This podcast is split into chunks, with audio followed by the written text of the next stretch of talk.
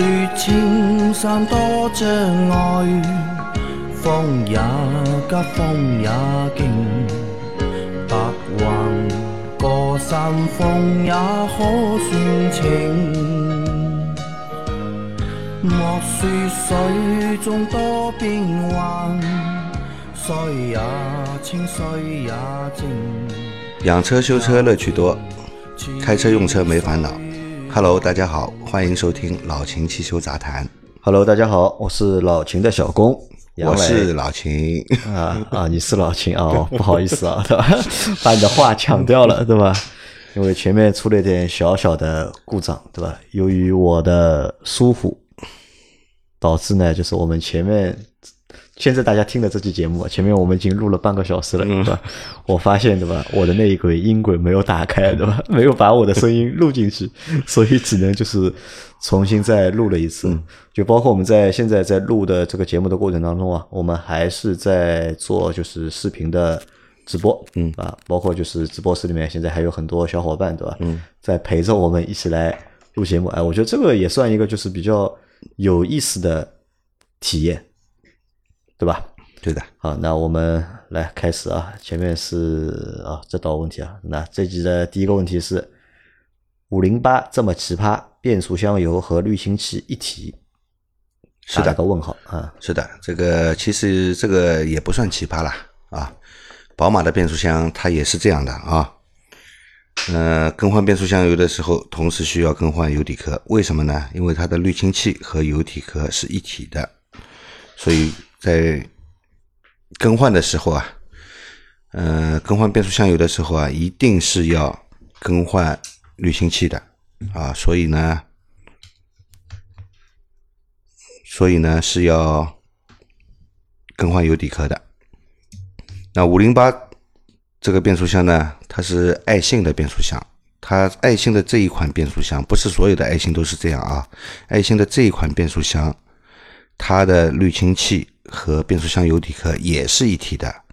那更换变速箱油的话呢，就只能一起更换变速箱油底壳了啊。那这是一个厂家就是设计的一个思路嘛，，对吧设计？的思路。有是分开的，也有连在一起的，对的吧？这个不算什么奇葩，这个是正常的啊。然后下一个问题，秦师傅好，杨老板好，请问冬冬天开暖气会不会像夏天开冷气一样费油？呃，不会的。首先，肯定的答案是不会的，但是要比不开要稍微费一点，对吧？那夏天我们打开空调，首先是要启动一个空调棒，就是空调压缩机。压缩机啊，啊，压缩机的是发动机的一个最大的负载，没有第二个负载比空调压缩机给发动机更大的负载了啊！它是要产生一个高压，高压要到多少公斤呢？高压要达到十五公斤以上啊，在极端状状态下可能会到二十五公斤啊，这么高的压力是要靠发动机产生的动力来驱动它的，所以它是负载很大的。所以我们的空调啊，有一个空调怠速。其实我们车子启平时启动了以后，它就是有一个怠速，要维持一个发动机的正常的工作的嘛，对吧？不让它熄火。那空调开始工作了以后，空调棒打开了以后呢，它有一个空调怠速。虽然你看起来怠速和我们平时不开空调的时候怠速是一样的，其实它的空调至少加了四到五百转，空调高怠速嘛，至少加了四到五百转了。为什么你看的是一样的呢？是因为空调棒把它的转速拉下来了，因为发动机吃到负载了，它的转速被拉下来了啊。如果你给它空调高怠速的这个转速，把空调的负载拿掉的话，它的转速是在大概多少呢？一千三到一千五之间，所以开空调是很费油的啊。那我们再来说暖风啊，暖风是什么呢？用的是发动机的富余的热量，对吧？用的是发动机的富余的热量，它通过那个发动机的冷却液，把热的冷却液循环到工作台里面有一个叫暖风水箱的这个装置啊。暖风水箱上面呢有很多散热片，那空气通过它的时候把热量带出来，来加热我们车内的空气温空气，对吧？提高我们车内的温度。那它在送风的时候呢，它在送风的时候呢，它的空调鼓风机内机就等于是家里的内机风空空调嘛，对吧？空调鼓风机要工作的，对吧？这个是要用电的，这个是要用电的，啊这个电哪里来？发动机发出来的，对？发电机发出来的。发动机要工作嘛，对吧？去带那个就是那发电机机呢？它那个负载大了以后呢，它的那个磁场感应线的信号也会加大，对吧？加大了以后呢，它那个磁场加大了以后呢，对发动机的负载也会加大，啊所以啊所以也是会费一点油，但是不大，费的不多。呃，所以啊，就是冬天不要不舍得开热空调啊，啊这个是不费油的，对嗯吧？？但是有一点，有的车啊，你只要打开空调，它的那个操作面板上、那个 AC 开关啊它自自动会点亮的，嗯它的它的那个空调棒也是会工作的。那这个时候呢，我们手动操作一下，关闭 AC 开关，关闭这个 AC 开关，那不要让那个空调棒来工作，这个时候的油耗是很低的啊，不不比不开要高多少。啊，但是就是，但是还有一个另外一个问题啊，就是如果你是电动车的话，对吧？电动车不管是热空调还是冷空调，都是同样费电，对对对，好吧？那这个问题继续啊，聊天室好像直播是有问题的吧？大家看到是说好像卡住了，一直在循环，我不知道什么原因啊，可能是因为我前面这个手机没电了，我插了一个就是线上去，他让我确认一下，就新人设备可能是有点卡住。新用设备你是不是这个连接到数据方式，不是充电方式？呃，它一样，它它都要信任的，没关系的，就是我估计等会儿就好了，因为我还可以看到大家的留言嘛，留言我是看得到的，啊啊啊但是只是它图像上面有问题啊，因为我刚退出过了嘛。然后下一个问题，最近问机油的挺多，想问问秦师傅啊，能不能讲几款比较靠谱的国产机油，比如长城怎么样？好，那个国产机油呢，首先呢，对不起大家啊，我不是很了解不是很了解，啊，因为我平时不用国产机油。那个我知道的国产机油呢，也就是长城、昆仑嗯啊这些比较大牌的，其他的我真的不了解。但是其实国产机油品牌还是很多的。嗯，啊对，那这个问题怎么说呢？机油本身它是由两部分组成的，首先是基础油啊，基础油就是它去润滑嘛，都是靠基础油。那么怎么来维持这个基础油的性能？在靠添加剂，啊靠添加剂啊，这个添加剂啊，这个化工产品啊，其实我们国内的生产的厂家跟国际的一些大牌的厂家还是有差距的，有差距啊，有差距，有差距啊。反正这个我们也不深入展开了。对的到时候到这个问题，到我们到有时候有机会啊，嗯，可以放在老司机三人行里面，嗯我去讨论讨论，去做一下就是国产机油和进口机油的一些对比吧。对对，然后再下个问题，秦师傅好，杨老板好，我是二零一九款的探歌进取型，听了很多节目都说大众干式双离合容易坏，心里一直不安，想听一下你们的解答，还想再问一下这款探歌车的性价比怎么样？谢谢。嗯，双离合对吧？这是大家很关注的一个问题。那大众双离合，呃，特别是干式的、七速的啊，在之前呢，爆发性的出现过问题，对吧？这个是的确是设计上的缺陷有存在啊，但是现在的大众双离合呢，它不断的在改进啊，现在已经是第三代了，现在已经是第三代了，它已经升级过，经过两两次大的技术革新了啊，已经改进过很多了。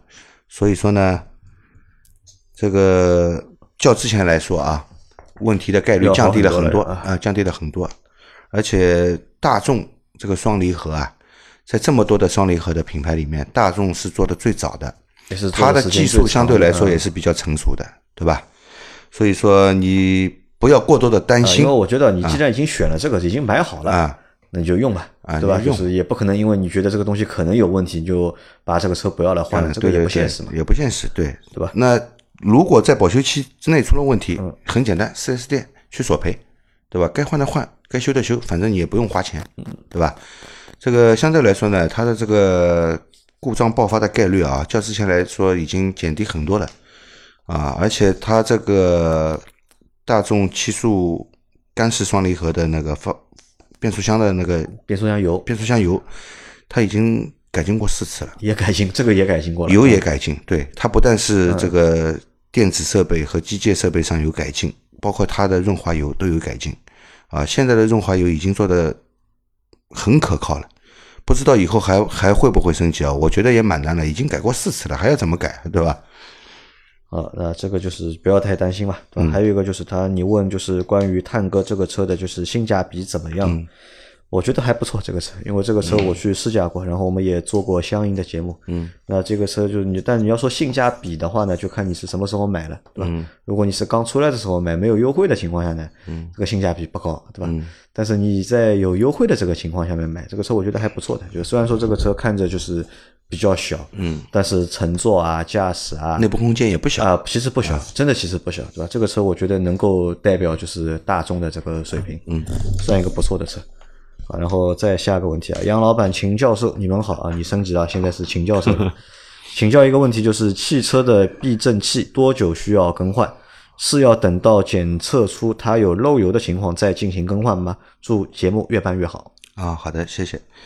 呃，避震器对吧？多久更换？对，减震器呢，一般作为我们一个修理工的角度来检查避震器呢，主要是考虑两个方面。第一，就是肉眼能够观察到的。漏油啊！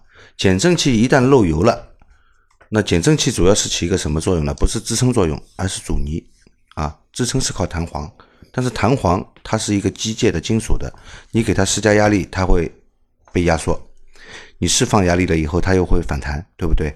它的被压缩和反弹的速度相对来说都是比较快的，那会造成你的车子呢颠簸比较严重，所以它在弹簧里面或者弹簧旁边要加一根。阻尼，这就是我们俗称的减震器啊，给它一个阻尼，不让它反弹的这么快，也不让它压缩的那么快啊，主要是起这个作用。这个阻尼是从哪里来的呢？就是从这个减震器里面的油，它有油，能够起到这个阻尼作用。它一旦漏油了呢，它的阻尼的性能啊，阻尼的性能就开始衰减啊，油漏掉的越多，阻尼性能越差。所以我们检查到减震器漏油了，这肯定是要更换的。啊，还有一种现象，没有漏油，没有漏油，但是减震器会有异响，行驶的时候啊，会有金属撞击的这种声音，当当当当这种声音。那如果发现这种声音的话，减震器也是要更换。但是只不是说只要有这种声音就肯定是减震器啊，那悬挂部分会发出异响的也有很多，对吧？你要确定是减震器发出了这种声音，即便是没有漏油，也是认为减震器已经坏了，需要更换。好吧，那正常情况下，一根就是这个就是减震器啊，嗯，能开多少公里，或者能用多少公里？这个怎么说呢？二十万公里有吧？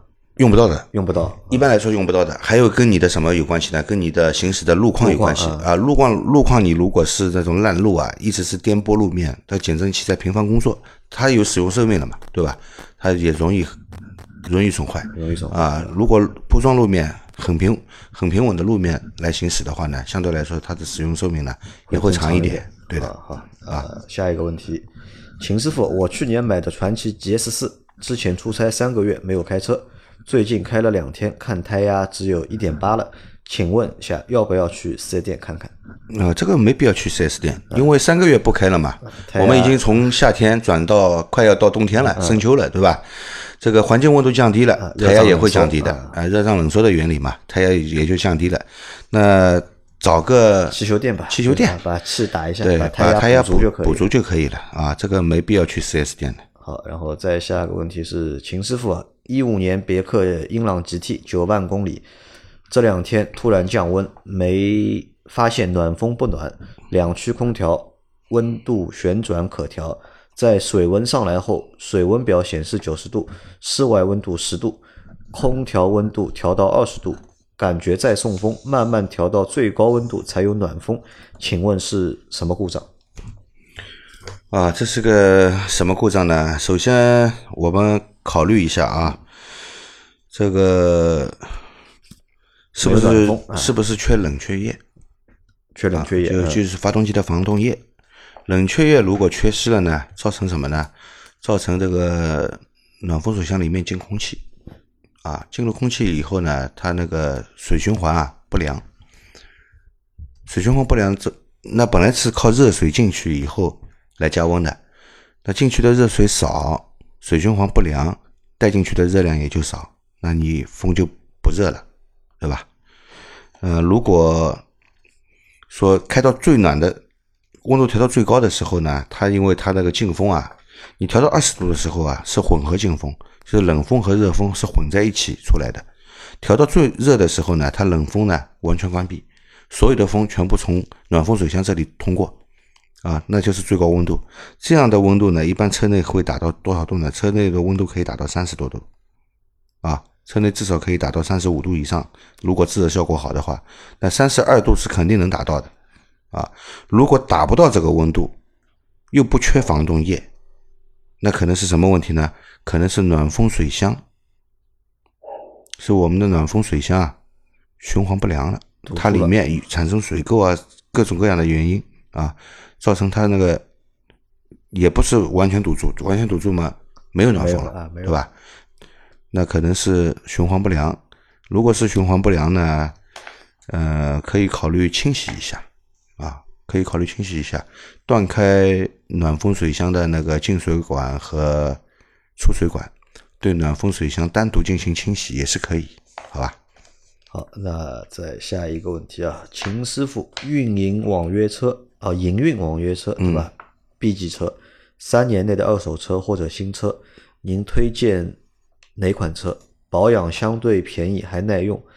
雅阁、天籁、凯美瑞，我想买手动挡斯柯达速派，便宜啊！谢谢您。呃，我们从营运的角度来谈。对吧？肯定，因为这些车都是 B 级车。对，他去拉客人的话，收费标准是一个标准。呃，对的，对吧？是一个标准。A 级车要高，呃呃，对吧？收费标准是相同的情情况下，我选择比较便宜的车。你选便宜的啊？我选速派，而且我觉得速派这个车质量也不错，还不错，对吧？啊，也是蛮稳定的，毕竟它便宜嘛，你这个投入的成本低嘛，对吧？回本时间会快一点。哎，对的，对的，对。但我觉得还要再考虑一下什么？还要考虑一下这个就是养护的成本，因为你是营运车辆嘛，每个月的公里数会比较高嘛。那基本上如果你跑得勤的话，就一个月就是做一次保养，我觉得也是正常的，对吧？对，你要去算一下就是保养的那个成本，那么到底谁比较合算一点，对吧？保养差不了多少钱，保养差个两三百块钱啊，对吧？我买一辆车便宜个两三万。贴到这个保养上面要做一百次保养了，百次保养，车子开到报废也做不掉一百次保养的，对吧？好，那就听老秦的啊，就是营运车辆，反正如果你收费是一样的话，对吧？就选一个就是最便宜的，对吧？好，然后下一个问题，秦师傅你好，零九年克鲁兹手动挡十一万公里，最近两月时速超过四十公里后，嗯，前轮部位嗡嗡一响。有说轴承响，有说轮胎响，做完四轮定位也没有解决问题，您觉得呢？谢谢您。啊，这个四轮定位首先跟这个轮胎异响啊，轮前前轮的异响啊，我觉得是没有什么关系的啊。四轮定位主要是解决什么问题呢？首先是解决一个方向跑偏，还有一个轮胎吃胎的问题，对吧？如果你只要没有方向跑偏和轮胎吃胎的问题，做四轮定位没有任何意义啊。这个四轮定位我也不知道是谁叫你去做的啊。那那我们现在来探呃来讨论一下这个异响的问题啊。异响有两种啊，一种是轮胎的胎噪过大引起的，对吧？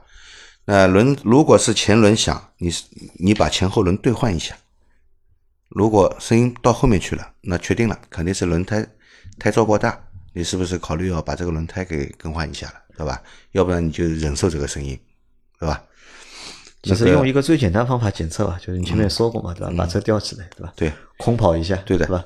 看一下就是在空跑情况下面到底是哪里响，看看有没有响。如果空跑的情况下面有响的话，那肯定就是轴承的问题了，对的，不是轮胎的问题。对的，对的。啊，把车子上升降机挂档跑，然后让修理工在下面听有没有声音。如果没有声音。那就是肯定是轮胎的问题。嗯，如果有声音，那轮胎已经没着着地了嘛，对吧？只有轴承的问题了嘛，那就更换前轮轴承。这个十一万公里了啊，前轮轴承也是有很大的可能坏了啊。好，下一个问题，秦师傅刚买了一瓶力摩三元催化清洗剂，直接加入油箱会有效果吗？还是需要打吊瓶才行？包装说明上有两个使用方法，建议是打吊瓶，其次才是加入油箱里。这样直接加入油箱里是不是就浪费了？呃，这个我们在上期节目时候说到过一个就是清洗三元催化的嗯嗯嗯相关的内容嘛，对吧？嗯嗯嗯那个时候你也说嘛，就是如果是倒在油箱里的话，嗯对吧？可能这个清洁的效果会比较差一点。首先你被稀释了不知道多少倍了，对啊，对吧？这个清洗剂，就像我打个比方啊，你洗衣液，你衣服脏了，你要扔到洗衣机里面去洗，你按照比例添加洗衣液洗，哎，你有时候会发现，哎，我这个污渍没洗掉，对吧？但是你这个污渍如果用洗衣液直接倒在这个污渍上，用手去揉搓，哎，就洗干净了。为什么呢？这就是浓度的问题，对不对？那三元催化清洗剂，它也是有浓度的问题存在的啊。你加在汽油里面，虽然是最终也是会经过三元催化，但是它这种浓度是不是能洗干净呢？对吧？还是建议用打吊瓶的方式来清洗。建议打吊瓶啊。对，然后下一个问题，秦师傅您好，我再问个问题啊，我是北京现代一八款 iX 三五二点零自然吸气的发动机，马上三万五千公里了，准备去做保养，发现之前用的都是五 W 四零的机油，这次保养有必要换回五 W 三零吗？求解答。再补充一下，就是三万五千公里，除了基础保养，需要做其他的项目吗？好的，嗯、之前保养用的都是五 W 四零的，那你就继续用吧，我继续用五 W 四零，这一次没必要换成五 W 三零。啊，这个没有，我觉得没有什么意义，意义就算有意义，意义也不大，对吧？没什么意义，坚持使用机油，我们不建议啊频繁的更换机油的那个粘度级别啊，是更不建议频繁频繁的更换那个机油的品牌啊。好，这个三万五对吧？三万五千公里了。呃，除了基本保养之外，还要做什么其他的，对吧？除了基本保养之外，还要做其他什么呢？其实啊，我们上一期、再上一期的节目，啊，就回听一下上周我们的节目嘛。对我们转了一期就是老司机三人行的节目嘛。对对对就是您的爱车不完全保养手册。对的，里面我们其实很仔细的来讲述了多少公里、多少公里要做什么内容的保养，都有讲过的啊。那既然你问了，我在这里再简单的回答一下啊，四在四万公里的时候，你现在是三万五嘛？到四万公里的时候，清洗节气门，清洗喷油嘴，啊，洗一下三元催化，把火花塞拆下来检查一下，如果没必要更换的，清洁保养以后复位安装；有必要更换的，那就把它更换掉啊。呃，其他的呢，你仔细听一下啊。其实四万四万公里，刹车油也要换了，啊，要做东西还蛮多，对变速箱油也要换对，防冻液也要换了，变速箱油都这些都要考虑的。换后差速机油也可以对换？对对都要考虑了。你听一下我们上周的那一期节目啊。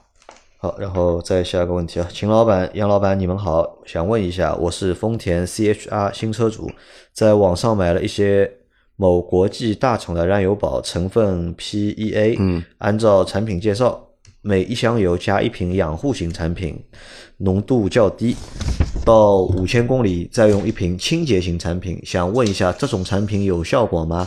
还是只是噱头，浪费钱？谢谢，希望节目越办越好。哦，好的，这个养护型的呢，每箱油都要加，这个东西其实也蛮贵的。啊，成本很高啊，成本很高的，呃不建议每每每箱里面都去加。这个你说这个东西有用吧？它肯定是有它的作用，对吧？但是这个作用，它的价值到底有多大？哎、是吧性价比其实不高的这个产品。你一定要用的话呢，我觉得五千公里用一次清洁型的产品还是可以用啊，毕竟它可以帮助你去除一定一定量的积碳嘛，对吧？可以的啊。但是你要依靠这些燃油添加剂来完全的解决你这个积碳问题呢，很难做到，不能替代我们平时保养要做的这些保养的项目的清洁的那保养项目是不能够完全替代的啊，只能够延长周期。比方说，我本来四万公里要做的，那现在可能延长到五万到六万公里来才需要来做这个项目，对吧？是有一定的作用的，但是说完全替替代是不可能的啊而。且我觉得就是没有必要这样，因为从经济的角度来说，嗯，成本太高。啊，那五你千公里，五千公里五用一次千公里，我觉得你可以，每箱油你加一次的话，你这瓶多少钱啊？对吧？你这瓶是二十块还是三十块？不可能的呀，啊，这些国际进口的那个国际大牌的不卖你个八十一百的，我觉得肯定一瓶都要一百以上嗯的，一百多块钱，你这样你一箱油的成本太高了啊一。箱油才多少钱？加满也就大三百多块钱。这样的话，你你要烧什么油，对吧？算下来这个油比九十八号还贵，对吧？啊，所以我们不建议啊。然后下一个问题是，秦师傅您好，我的车是二零一七款昂科威，一开空调没多久，可能就五分钟，前挡风玻璃中间就出现两片椭圆的雾气。我肯定只是开了吹头和脚的方向，去四 S 店问了，也解释不清楚，有没有可能是哪里的封条漏气了？那我们的工作台上面啊，这个出风有对玻璃吹的，有对人吹的，有对脚下吹的。一般来说就是这三个风向，对吧？它里面呢是有导风板对，来控制的啊。它如果玻璃上会结雾呢，说明什么呢？吹玻璃的这里有风吹出来，它开冷空调嘛，会结雾嘛，对吧？那这个问题是说明什么？它里面的风板调到的位置啊，调不准，不准，嗯，调不准以后呢，这个吹玻璃这一档的出风啊，关闭不掉，不能关闭掉，漏风，漏风它就会跑出来，对吧？这个问题如果要解决的话呢，嗯、怎么解决啊？我不知道它里面是用电机来控制的，还是用手动的钢丝拉线式的来调整的。如果是钢丝拉线式的来调整的，有可能是什么呢？有可能是机件磨损啊，钢丝延长啊，拉不到位。你是不是可以想办法来调整一下啊？如果是用电机来控制的，这个东西不会调不到位的，只有只有封板里面，它封板里面啊旁边会有海绵的，起灭风作用的，是不是时间长了以后海绵掉落了或者碎裂了嗯啊，造成它漏风了，漏风了，对吧？这个问题如果你要彻底解决的话，蛮麻烦的。要拆仪表台的你。要拆仪表台、抬工作台，把风箱打开，看看里面到底是哪里漏。漏的话，你要想办法把它是通过修补还是更换，对吧？来解决这个问题，还是蛮麻烦的解决的那。我觉得你可以换一个，就是风的一个方向，因为它是用的是它只开的就是吹头和脚嘛。其实现在空调还有就是有一个模式是上面和下面嘛，两个同时开嘛，对吧？我觉得你要么就是开前面的，要么直接吹头，要么直接吹脚，你试试看，就不要就是又吹头又吹脚。对，你看看这这样的话，就是能不能就是不起雾。对吧？因为我其实因为这个修起来，就像老秦说的，嗯，我觉得蛮 蛮是蛮麻烦的，这个，对吧？头很疼的嘛，而且我跟你说，修理工一般不大愿意干这个事情。而且就是，而且你想这样的一个情况，只也可能在只在两个季节碰到，对吧？对一个是夏天，对还有一个就是冬天，有温差比较大嘛，才会起雾嘛。对你像你春天和秋天的时候，你其实又不太用空调，哎，？其实这个问题不修。也有一个办法可以解决的，你就是不想它吹玻璃的时候啊，你车上放两块毛巾嘛，啊擦一下，对吧？呃，不是擦一下，它这个结露结在外面，不是不是结在里面啊。嗯它往玻璃上面不是在吹嘛？啊，你用两两个毛巾把把前面吹玻璃的出风口盖上毛巾堵掉，它吹不出来了就 就不结雾了嘛，对吧？但这个办法也不妥啊，对吧？你万一真的到就是要除霜的时候，就是那个哎毛巾一拿掉就好了 毛巾一拿掉就好了，不要塞进去的，只要铺在上面就好了嘛，对吧？或者就是什么呢？还有就是，如果你看一下你这个车是二零一七年出保了吧？嗯，没有出保的话，对吧？快点去索赔。去索赔啊，对啊，啊你要给我解决这个问题，对吧？我现在工作台漏风，嗯 你要给我解决，对吧？没有出保的话，快点去索赔。如果已经出保的话，对吧？就呃不建议你修，这个东西工程太大，而且修那么小的东西，对吧？拆仪表台，嗯对对对而且我告诉你，这个仪表台你再装回去之后啊，有很多人会产生异响啊就是你车子只要颠簸路面，它就吱嘎吱嘎响。而且很多异响还是来自自己的心理 觉得仪表台动过了，对吧？总有地方在响啊。啊，这个问题过了啊。下一个问题是老秦你好，请问我怎么判断修理厂帮我换的正时皮带位置没有问题？嗯，现在换了三个多月了，嗯，对吧？跑了也将近一千公里，现在原地怠速的时候啊，在驾驶室能够感觉到发动机有轻微抖动，是那种周期性一阵一阵的间歇性抖动，但是车子行进当中感觉不出来，是不是正时皮带安装有问题？谢谢。好的，我们来说一下正时皮带啊。正时皮带呢，它安装的时候呢，是一定要对准记号的位置是不能差一个齿的啊。不管是进气凸轮轴还是排气凸轮轴，只要差一个齿，发动机的配气就不对了，对吧？至少是排气或者是进气，总归有一个凸轮轴的配气是不对了。如果是曲轴差一个齿，那完蛋了。曲轴差一个齿，就说明两个凸轮轴都不对了，对吧？那差的更多，那发动机会怎样呢？会会抖动，发动机会抖动，但它是间歇性抖哎动，还有加速无力啊啊，还有加速无力。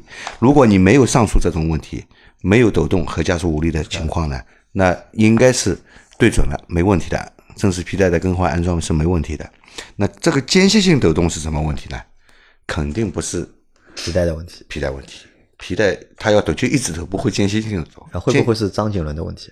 嗯，也不会，也不会，也不会。这个应该是什么？发动机的轻微失火，间歇性的失火，对吧？间歇性的失火，它有一次缺缸了啊。比方说运转一千次，它有三到五次，或或啊、或者十到二十次之内都有都有可能的啊。这个如果超过二十次的话，是明显的抖动了啊。它会有过一会儿缺一次火抖一下，过一会儿缺一次火抖一下。那检查什么呢？检查你的点火系统和喷油系统，好吧？这个电脑去读了，电脑去读呀，是哪个缸失失火？首先是定下来，聚焦到是哪个缸，然后我针对这个缸来做试来来做检查，对吧？是火花塞还是点火线圈还是喷油嘴啊？这个三个方面去做判断。一般来说呢，像这种问题呢，火花塞居多啊，火花塞居多。嗯、怎么解决呢？也有可能啊，是多缸失火，不是集中在一个缸。啊，不止一个，对吧？啊，不止一个缸，是多缸失火。多缸间隙性失火的话呢，洗喷油嘴，洗喷油嘴啊，百分之八十能解决问题好，啊。那你去读一下啊。嗯。然后下一个问题，秦师傅、杨老板，你们好。我的一二年自动挡克鲁兹跑了九万公里，天气冷了，发现不出热风了，对吧？去修理厂检查，发现防冻液少了，加了两升防冻液，可是没有发现漏点。修车师傅也没有说是什么原因，行车电脑上也没有报警防冻液少了。想问一下秦师傅，防冻液为什么少了？什么原因？谢谢解答。祝节目蒸蒸日上。我是江苏南听的南通的听众。啊，感谢你对我们节目的支持，收听了我们的节目啊。这个我们在之前也也做过这样一期节目，你还记得吧？嗯，有一个在贵州的小伙伴是吧？对，他的说没有暖风了，我跟他说是防冻液缺了，对吧？他后来说的确是防冻液缺了，为什么？因为水箱上面裂开了，对吧？就没有暖风了。包括我们前面也回答了这个问题嘛，对对对就不出暖风嘛，就是有可能是缺防冻液嘛，对的吧？那他加了两升防冻液以后，没有找到漏点，啊，对的对，吧？是克鲁兹一二年的克鲁，兹，也没有报警，对吧？嗯，也没有报警。克鲁兹这个车，它不像大众，大众它那个膨胀膨胀水壶里里面下面啊，就有一个检测防冻液的液位的，只要只要低于这个液位，就是说膨胀水壶里面还有一点防冻液的情况下，它也会报警的。克鲁兹没有，克鲁兹没有。是不会报警的，对吧？克鲁兹的那个液位传感器在水箱上面，不在膨胀水壶上面。它也就是说，水箱里面要缺水缺到三分之一的时候才会报警啊。那它缺这个两升，啊，两升去哪里了？缺的这个两升还没有引起它报警啊，啊。但是他他说防冻液一直少嘛，啊对吧？对的，啊但是又找不到有地方漏，对对，仔细检查肯定有的，对吧肯？定有地方漏。我告诉你啊，可能是什么地方漏啊？据我的维修经验啊，克鲁兹这个膨胀水壶啊会裂的，会裂，嗯，而且它裂的这个地方你不容易看到的。你把膨胀水壶拆下来看，你保证能看到它有一条裂缝，把它换了就好了。啊，那所以啊，就是前面那个就是英朗 GT 的这个小伙伴，对吧？因为克鲁兹，对吧？他是九年的克鲁兹，对吧？前面那个是英朗 GT 是几年的？也是，他是零九年十年的，对吧？像其实我觉得他们都是一套东西，对吧？很有可能就是同样的问题，对吧？就是你的车就是前面那台英朗也是就是防冻液少了，对吧？那好，那这个问题，那这个有办法解决吧？也没有办法了，就是以后就勤加了，就不是请假呀，你把膨胀水壶，如果是膨胀水壶裂了，换了就好了。就把它这个回但是克鲁兹我也碰到过有水箱开裂的事情，嗯，也有的。水箱开裂，它是在那个哪里呢？是水箱的那个侧面，塑料和那个铝合金啊结构的部分，它会渗水。但是他说他检查过了，没有看到漏水的地方。嗯那百分之九十就是那个膨胀水壶裂了啊，那个膨胀水壶把它换掉就好了。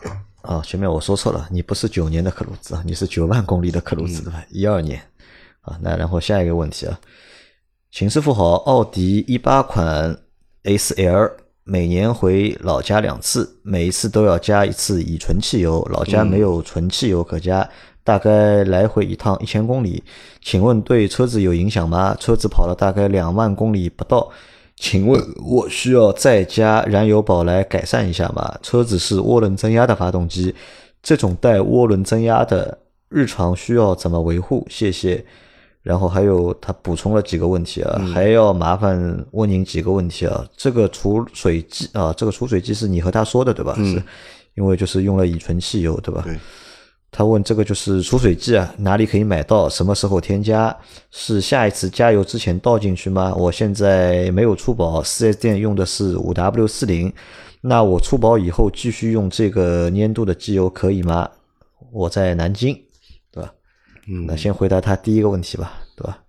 乙醇汽油，对吧？加过了之后，对吧？会怎么样？每次回老家就只能用乙醇汽油了，对吧？啊对的啊乙醇汽油呢，因为它首先它的热值比较低，相对来说这个用在车上你会觉得动力不足，啊不足对吧啊？动力不足。然后呢，因为添加了百分之十的乙醇，乙醇它有一个特性，会吸收空气里的水分，啊，对，对吧？那可能会造成你的油箱里面啊含水啊，啊，有一定的积积累了一定的水，那怎么办呢？我们有一种燃油添加剂，呃，储水剂哎，，储水剂加入油箱，跟汽油混合，它会让水和汽油充分的乳混合，乳化嘛，就是乳化了嘛。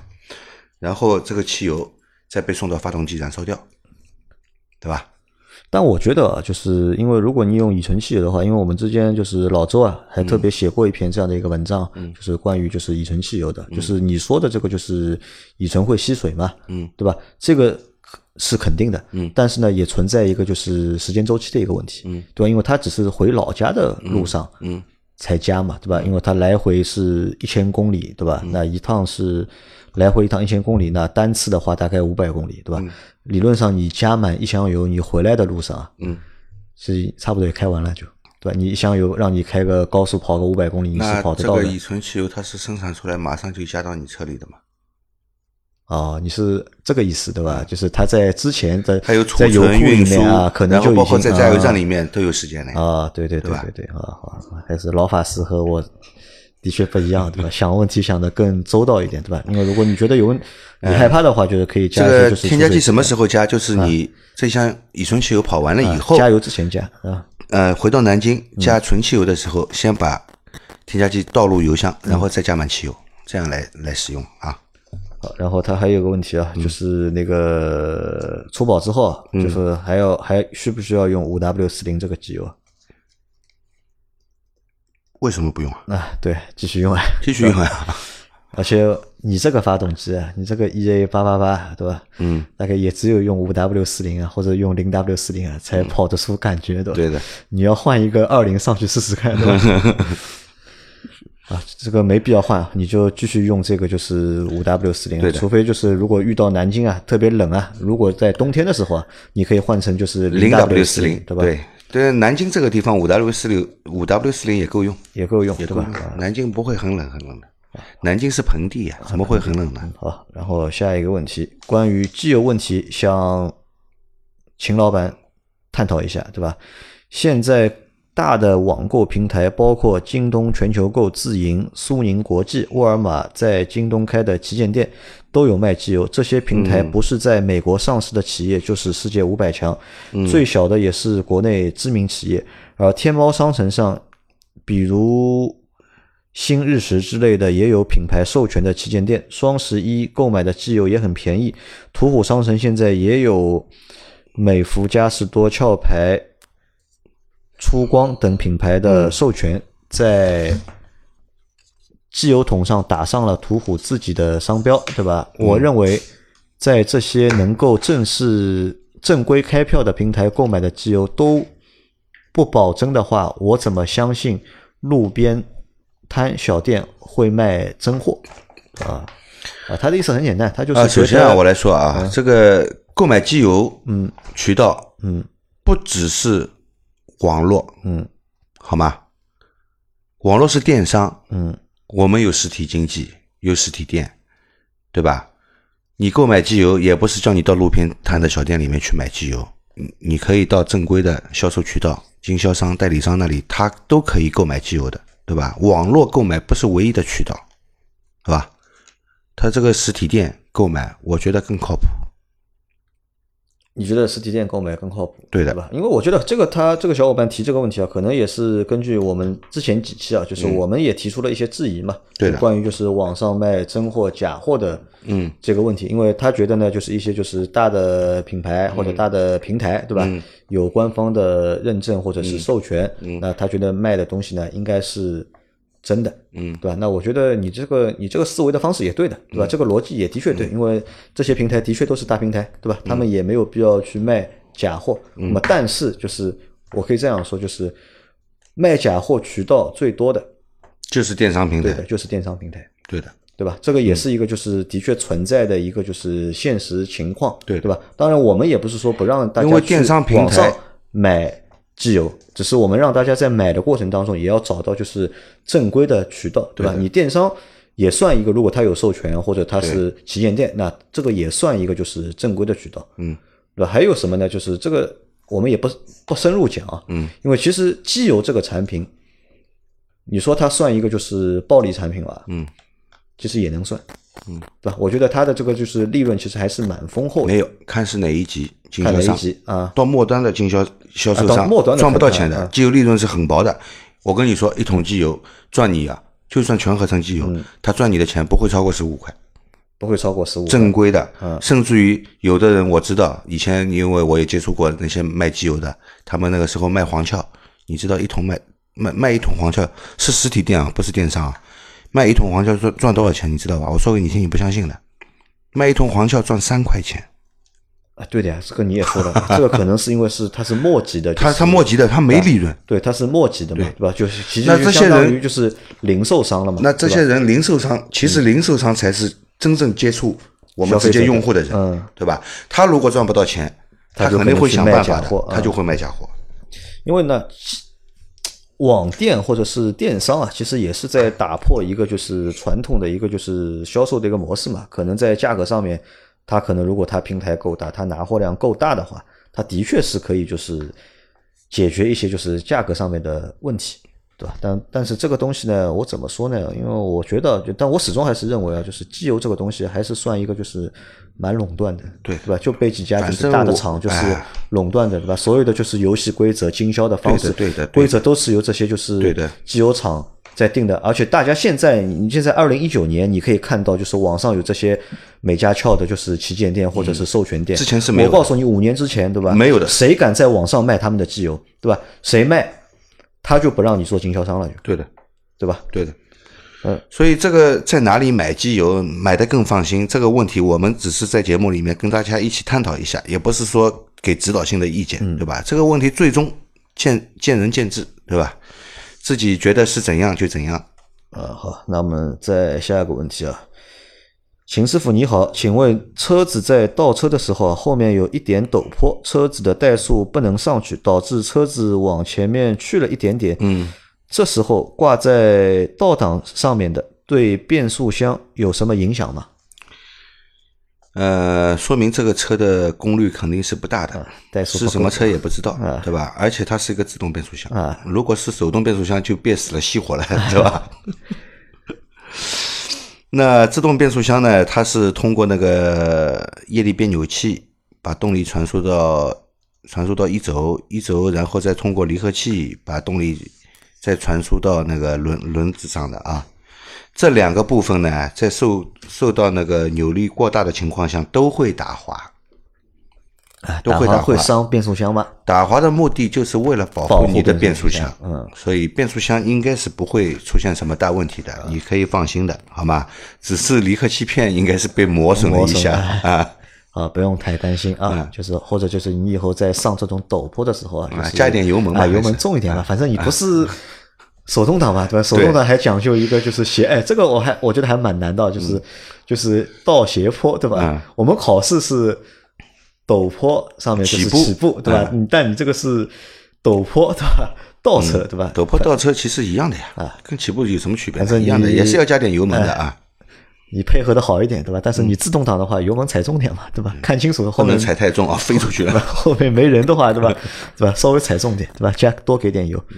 啊，那下个问题就是老秦师傅、杨老板，你们好，我斯柯达明锐左转时被对面的直行小货车给撞的右前翼子板轮胎车轮都偏了，对吧？嗯不能开了，拖到 4S 店。他们说没影响大梁，不算严重，对后续驾驶安全没影响。他们说的是实话吗？4S 店说要换两个东西，一个忘了，一个三角啥的也不记得了。撞车得多严重才影响车价？两年的车子修好会有异响吗？感谢回答，每期必听。之前听杨老板讲自己如何为何最近开开呃最近新开很多节目，还顿啊还颇受感动啊，谢谢你啊，对吧？就他的问题，我觉得蛮有意思的，对吧？他的车被撞了，翼子板和前轮都都偏了，对吧？去四 S 店好了，修啊首先他是左转啊，被左自行车撞，啊，那被自行车撞啊全责方。啊，全责 这是全责方啊，这个开车还是要注意安全，以后避免这样的碰撞嗯啊。车子这样撞一下也是很心疼的，车子肯定要受影响的。那说去四 S 店对吧？车轮都扁了，车轮都扁了嘛，轮胎撞爆掉了。嗯啊，这个说明主要的冲击力还是集中在轮胎上轮胎上嘛啊啊。那集中在轮胎上呢，它的那个下摆臂肯定是受不了的。啊对吧？下摆臂肯定是受不了的，下摆臂它的那个他说的三角啥嘛，嗯就是三角摆臂嘛，就是我们说的下摆臂，肯定是要换了，下摆臂变形了。那下摆臂装在什么地方呢？装在元宝梁上，一定要检查元宝梁有没有变形，这个要仔细检查一下啊。元宝梁如果的确没有变形，那换个三角摆臂。还有一个啥，他说忘了，对吧？我来告诉你，肯定是前轮轴承也报废了，前轮轴承嗯前轮轴承肯定也报废了，撞坏了。这两个换掉了以后呢，呃，做一下四轮定位，做一下四轮定位。四轮定位只要做得出来，只要做得出来，说明元宝梁没什么大问题。如果四轮定位做不出来，你要换元宝梁了。元宝梁坏了，对吧？或者是变形了，元宝梁变形了，扭掉了，你四轮定位数数据差的太多，四轮定位是做不出来的。嗯但如果我觉得四 S 店和他说没问题的话，那应该是没有问题不一定的，四 S 店啊这个车他不修啊？四 S 店有他先他觉得没变形，先换啊，换上去你以后开，哎呀方向跑偏嘛，啊做四轮定位，做好了还是跑偏，哦元宝梁也不行了，要换，都是这样的。哎，那他不会直接帮你整一次大的，对吧？因为他这样的事故我也遇到过一次那，涉及到保险公司的，涉及到保险险公司说不愿意，对吧不？愿意，你先这样修，修好了以后如果有问题再追加定损嘛，对吧？嗯那主要就是看元宝梁，对吧？对啊，呃，还有他问啊，他还问了什么？呃，撞车得多严重才影响车价，对吧？撞车得多严重才影响车价？啊那就是要比你现在撞的更严重。啊，看撞什么位置吧，哎对吧？看撞什么位置，这个，哎，他这次受力点主要是在前轮上，啊，对啊，对吧？啊他如果再偏一点，往车头前面一去一点，可能大梁就弯掉了。就往前一点就是大梁可能对对，如果再往后一点呢，他的 A 柱也弯掉了，啊，A 柱也弯了，对对吧？所以他撞的还是算比较巧的，损失还是比较低的，对车子以后的影响还是比较小的。啊，因为即便元宝梁变形，我整个元宝梁换掉也没有什么后遗症，嗯对吧？好，反正就是以后开车小心一点啊，不要再出这样的事故了。啊，我手机快没电了，我们的直播啊，就是随时随地会关掉，大家关掉了就早点睡觉了啊，已经十二点四十五分了，对吧？明天还要上班的，对吧？那我们节目继续啊。老秦您好，我是雪铁龙 C 五自然吸气发动机，我保养时发现火花塞发白，我一直是加中石化的九十五油，最近一万多公里使用了燃油添加剂，是去除积碳的，是否与此有关？还有还是其他问题？我是两万公里前换的燃油滤慢排，谢谢。好的，火花塞发白我们来讲一下这个火花塞发白啊，嗯，这个可能要多讲几分钟。啊啊，这个其实啊，作为一个修理工来说啊，你要学会观察火花塞。同样是一个火花塞拆下来，我们看它是发黑还是发白还是铁锈红。嗯，烧到铁锈红，它肯定是最佳状态，最好的。那发黑是什么样？发黑是什么？都是碳呀，上面对，积碳。为什么有积碳呢？烧不干净。烧不干净，有两种可能啊。第一种可能，油气混合比过浓，给的油太多，烧不掉，不完全燃烧产生积碳。第二个可能，火花塞本身的问题，点火不良，火花太小，烧不干净。第三个可能，点火线圈，对吧？点火线圈点火能能力下降了，它也烧不干净。好，它这个很很好玩的，它是发白，一点都不黑，很白，好不好？也不好吧？应该为什么不好？不知道。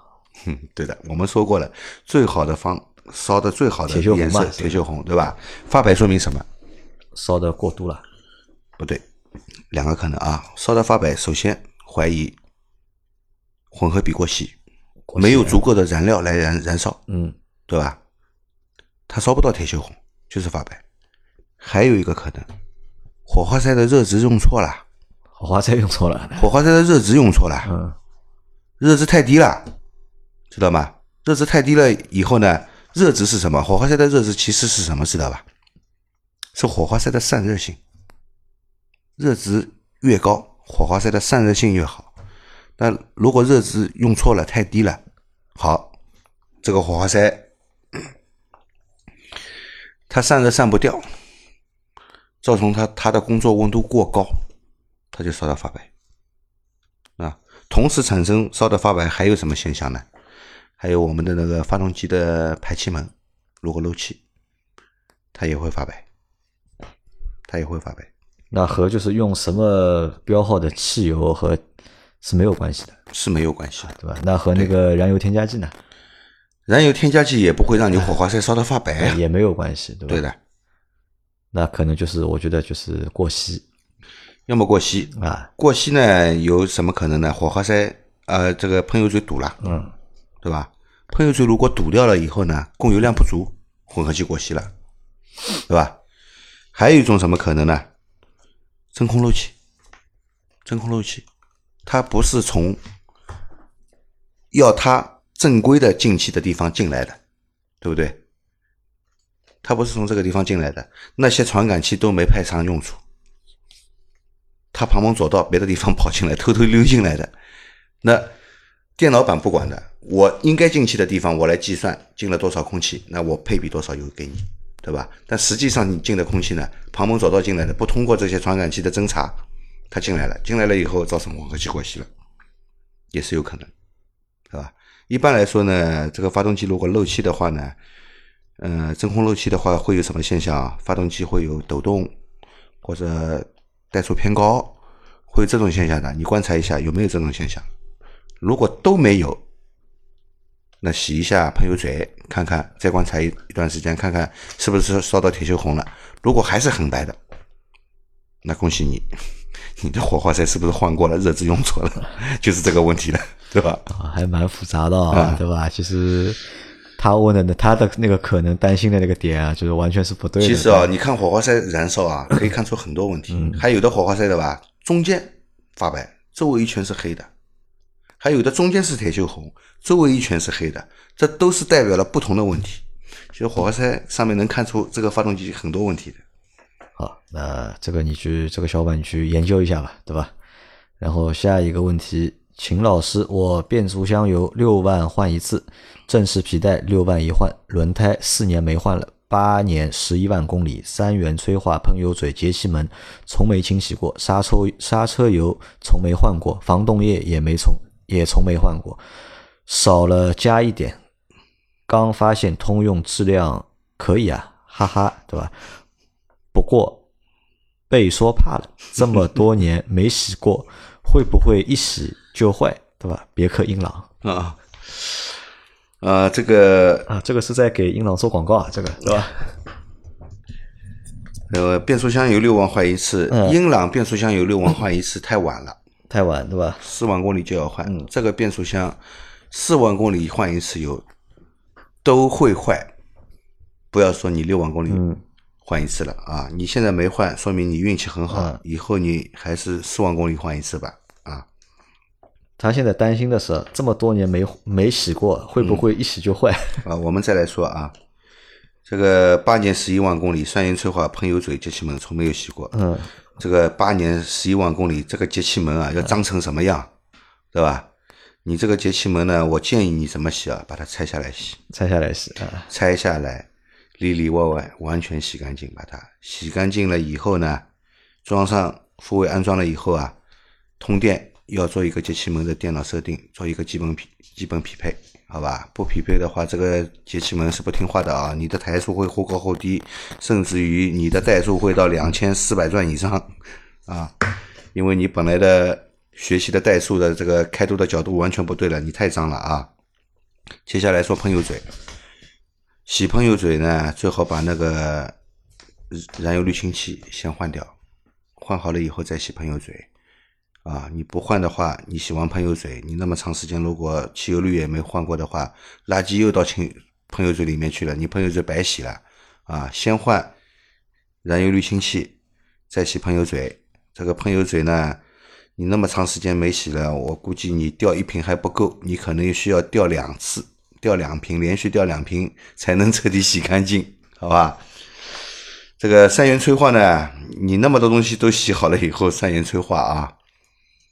也要洗一下，是吧？这个喷油嘴啊，这个缸内积碳洗下来的东西，全部跑到三元催化上面去了。三元催化最后必须洗一下，好吧？